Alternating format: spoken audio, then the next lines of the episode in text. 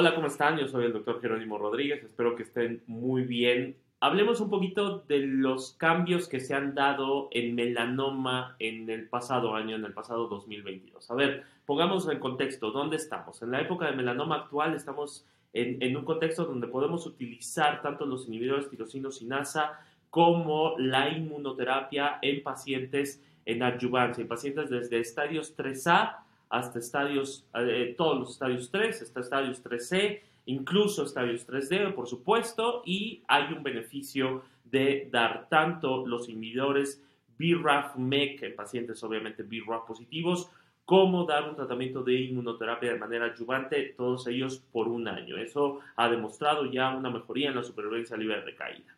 Es una enfermedad adyuvante. Y en la enfermedad metastásica, bueno, pues tenemos grandes estrategias. Tenemos la inmunoterapia monodroga, ya sea pembrolizumab, nivolumab como monodroga. Tenemos la combinación de nivolumab y pilimumab en, eh, eh, en enfermedad metastásica. Y también tenemos las diferentes combinaciones anti-BRAF, anti-MEC, en pacientes obviamente BRAF. En México, pues sabemos que eh, hasta el momento solamente tenemos dabrafenib, trametinib y pues bueno, siempre ha sido el gran comparador en nuestro país. Pero ¿hacia dónde vamos? Eso ya está establecido. Yo, yo esperaría que todos dentro de lo posible, por supuesto, estuviéramos utilizando estas estrategias, pero hacia qué avances tuvimos en el último año y hacia dónde va lo, nuevo, lo nuevo en melanoma. Y empecemos específicamente con la enfermedad metastásica, que es un gran porcentaje de los pacientes. Bueno, hay dos estudios interesantes eh, de secuencia, que es, me parece que vienen a establecer eh, ya la guía específica de cómo debemos tratar esta gran incógnita que teníamos, en gran discusión incluso eh, que yo promovía sinceramente en cuáles eran los pacientes que debían ser tratados con inmunoterapia, cuáles eran los pacientes que debían ser, siendo BRAF positivos, tratados con abrafenib, metinib, y en el caso de escoger inmunoterapia, ¿qué tratamiento de inmunoterapia deberíamos escoger? Bueno, ya desde el 2021, cuando hablamos de inmunoterapia, ah, está demostrado, claro, con, con, cierto nivel de evidencia, probablemente no el que más nos, el que más nos guste, que la combinación de nivolumab y pilimumab, utilizar doble tratamiento de inmunoterapia con un anti-PDL1 más un anti de la 4 era mejor que las otras estrategias de inmunoterapia, específicamente con nivolumab. Eso no significa que no podías utilizar nivolumab o pembrolizumab monodroga, es decir, no significa que no podías utilizarla, sin embargo, quedaba claro que en los pacientes, en especial en aquellos pacientes de mal pronóstico, nivolumab más ipilimumab era una mejor estrategia. Y por otro lado, había mucha discusión en los pacientes BRAF positivos. Eh, si debías empezar con un tratamiento inhibidor tirosino sinasa o debías empezar con un tratamiento de inmunoterapia. Y me parece que gracias a dos estudios, el, el, el y el DREAMSEC, el DreamSec, eh, se puede definir ya cómo debemos tratar a estos pacientes y la respuesta de ambos estudios es o pareciera ser suficientemente contundente. El tratamiento debe iniciar con un tratamiento de inmunoterapia, en especial un tratamiento de doble tratamiento de inmunoterapia en los pacientes positivos y cuando el, eh, paciente progrese, eh, los inhibidores tirosino sinasa eh, deben ser utilizados en segunda línea de tratamiento. Esos son los, el resumen a, grandes rasgos de lo que nos dice eh, estos, estos dos estudios con una evidencia lo suficientemente robusta. Si bien el Secombit es un estudio fase 2, me parece que la evidencia es lo suficientemente robusta. A ver,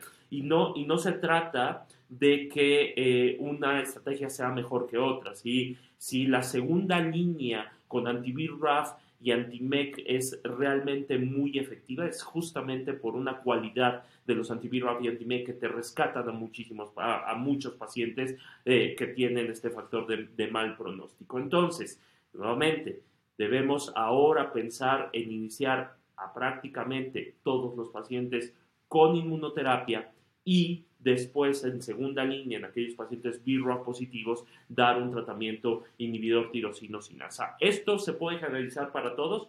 Por supuesto que no. Habrá pacientes que no tienen un beneficio eh, o que tienen, perdón, un alto riesgo de tener un mal, de tener, de no recibir una segunda línea, es decir, pacientes con mal pronóstico. ¿Cuáles son estos pacientes? Pacientes, lo sabemos todos, con eh, enfermedad de debutan con enfermedad del sistema nervioso central, pacientes que tienen DHL elevado, en especial aquellos pacientes que tienen 2.5. Claro, los que debutan con enfermedad del sistema nervioso central, nos sigue gustando la combinación de doble tratamiento de inmunoterapia, pero ¿qué pasa con aquellos pacientes siendo BRAF positivo, que ya es un factor de mal pronóstico, que tiene otros factores de mal pronóstico? Hay un, hay un brazo interesante en el Secombit, que es muy, muy interesante, que yo todavía no sé a ciencia cierta si debemos empezar a utilizarlo, pero vale la pena eh, tenerlo en mente, que es un brazo en donde se inicia por dos meses un tratamiento anti-BRAF, anti-MEC, y después se hace el switch temprano a un tratamiento con doble tratamiento de inmunoterapia. Y estos pacientes eh, cuando uno hace análisis de los pacientes de mal pronóstico, pareciera que, esto, que, fuera una, una buena estrategia, ¿no? Entonces, eso me parece uno de los principales avances que ahora tenemos en melanoma. Recomendemos el, el segundo avance más importante, que todavía lamentablemente no lo tenemos y esperemos que pronto podamos hacer uso de él, pues es el, el Antilactres. El estudio Relativity lo que nos demostró es que Relatlimab, que ustedes recordarán que es un Antilac3, utilizado en combinación con nivolumab, es mejor que nivolumab monodroga. Claro, una de las, una de las críticas a este estudio es por qué no lo testeaste con nivolumab y pilimumab, ¿no? Sabiendo que nivolumab y pilimumab ya era, eh, había demostrado, sobre todo en un subgrupo de pacientes, ser mejor que nivolumab, bueno, pues ahora, ¿por qué no lo testeaste con nivolumab y pilimumab? Bueno, no se testeó, punto, y, pero lo que sí demuestra nivolumab, relatlimab, es que aumenta eh, eh, la supervivencia libre de progresión y hasta el momento tenemos el, porcentaje de pacientes vivos a cuatro años cuando se utiliza esta doble estrategia. Claro, ahora tendremos que pensar es a qué paciente le vamos a dar nivolumab y pilimumab, a qué paciente le vamos a dar nivolumab, relatimab cuando llegue, porque cuando uno hace las comparaciones burdas, burdas, indirectas, y nivolumab y pilimumab pareciera tener un poquito mayor eficacia incluso que nivolumab, relatimab, pero también una mayor toxicidad. Pero definitivamente relatimab es un estudio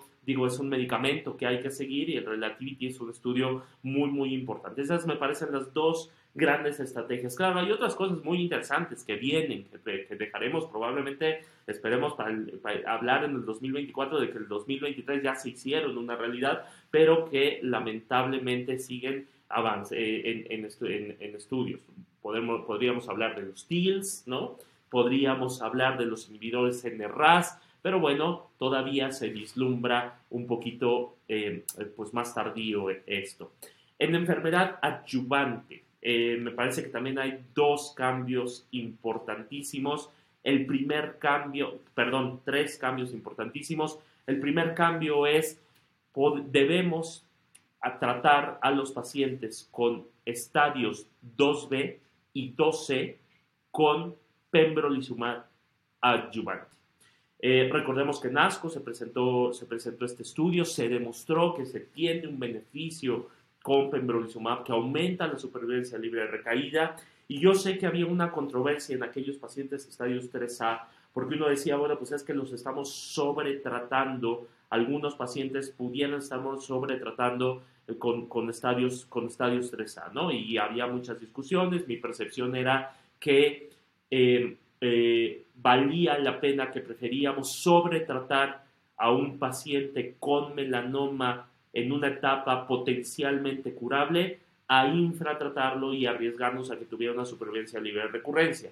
Pero por otro lado también sabíamos que, que, la, que, el, que el, TNM y que este, la determinación de estadio en melanoma pues no es perfecta y que las supervivencias incluso de pacientes clasificados con 2C y algunos con 2B, incluso eran peores que en algunos pacientes con 3A, ¿no? Entonces, sabíamos ya desde hace tiempo que estos pacientes pudieran ser potencialmente candidatos a recibir una adyuvancia. Hoy lo tenemos. Recordemos la variabilidad de los estudios de inmunoterapia. Recordemos que el estudio de nivolumab no pone pacientes 3A, pone pacientes 3B, 3C, 3D, enfermedad eh, metastásica resecable.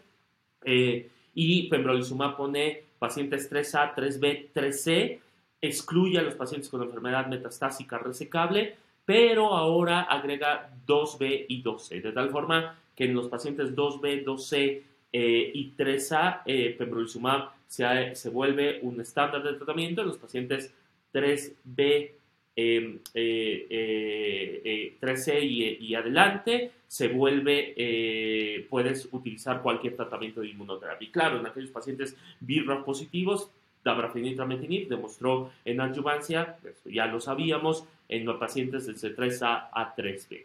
Otra cuestión interesante y el segundo interesante es que recordemos que en este estudio de nivolumab adyuvante mete a pacientes que, con enfermedad oligometastásica eh, y que se resecó y se les da una adyuvancia con nivolumab. Pero se generó un nuevo estudio donde específicamente estos pacientes que debutan con enfermedad metastásica, pero que se puede llevar a una resección, eh, se les da un tratamiento de nivolumab más ipilimumab y se compara con nivolumab. Y resultó ser mejor nivolumab más ipilimumab. De tal forma que si bien no es una adyuvancia completa, porque recordemos que son pacientes con enfermedad metastásica que resecaste, eh, nivolumab y ipilimumab me parece que se posiciona en estos pacientes como en la mejor estrategia a utilizar ya. Eh, por último, y para finalizar con broche de oro, recordemos el estudio de neoadyuvancia eh, en melanoma, eh, que demuestra una mejoría sobre la adyuvancia en supervivencia libre de porción, y en, eh, perdón, en supervivencia libre de recaída y en supervivencia global. Recordemos que es un estudio donde se da pembrolizumab tres dosis, se opera después al paciente y se le da una adyuvancia y se comparó contra hacer la cirugía y luego eh, solamente dar, eh, dar adyuvancia. Y a pesar de que uno decía, bueno, pues es que esta estrategia, seguramente será útil como pasa en otros tumores donde la adyuvancia no eh, es igual que la neoadyuvancia y nos da algunos plus de saber que el paciente está respondiendo y que por lo tanto con eso puedes hacer eh, determinaciones pronósticas y podrías pensar en cambiar en aquellos pacientes que no responden a otro tratamiento. Eh, lo impresionante de este estudio y lo importante de este estudio es que no solamente fue igual, sino que fue mejor. Y esto para mí me es suficiente como para recomendar ya empezar a utilizar una neoadyuvancia en los pacientes que sean potencialmente resecables en los pacientes que vayan a recibir un tratamiento de adyuvancia, es decir, a partir de los estadios 2B en adelante, y en pacientes, em, eh, bueno, los pacientes potencialmente resecables que puedan, que vayan a recibir una, una, una adyuvancia, por supuesto, y en los pacientes eh, que eh, sean exclusivamente candidatos para un tratamiento de inmunoterapia, que recordemos que incluso los BRAF positivos son candidatos para un tratamiento de inmunoterapia. Entonces, este estudio demuestra que es mejor la. Y para mí es uno de los estudios más importantes que tuvimos en el 2022 porque, porque nos dice por primera vez en, en, una primera estrategia tenemos un estudio donde la adjuvancia es mejor que la adjuvancia y además era algo que veníamos hablando desde hace tres años ahorita, eh, donde decíamos, es el futuro, es el futuro, pues no, ya no es el futuro, es el presente y tenemos que empezar a utilizar pembrolizumab en la adjuvancia. Eh, para no, hay otros estudios interesantes, vamos, esto me parece que es lo más importante a cambiar el melanoma hoy por hoy y espero que estas reflexiones les hayan servido y les hayan gustado. Muchísimas gracias, que estén muy bien.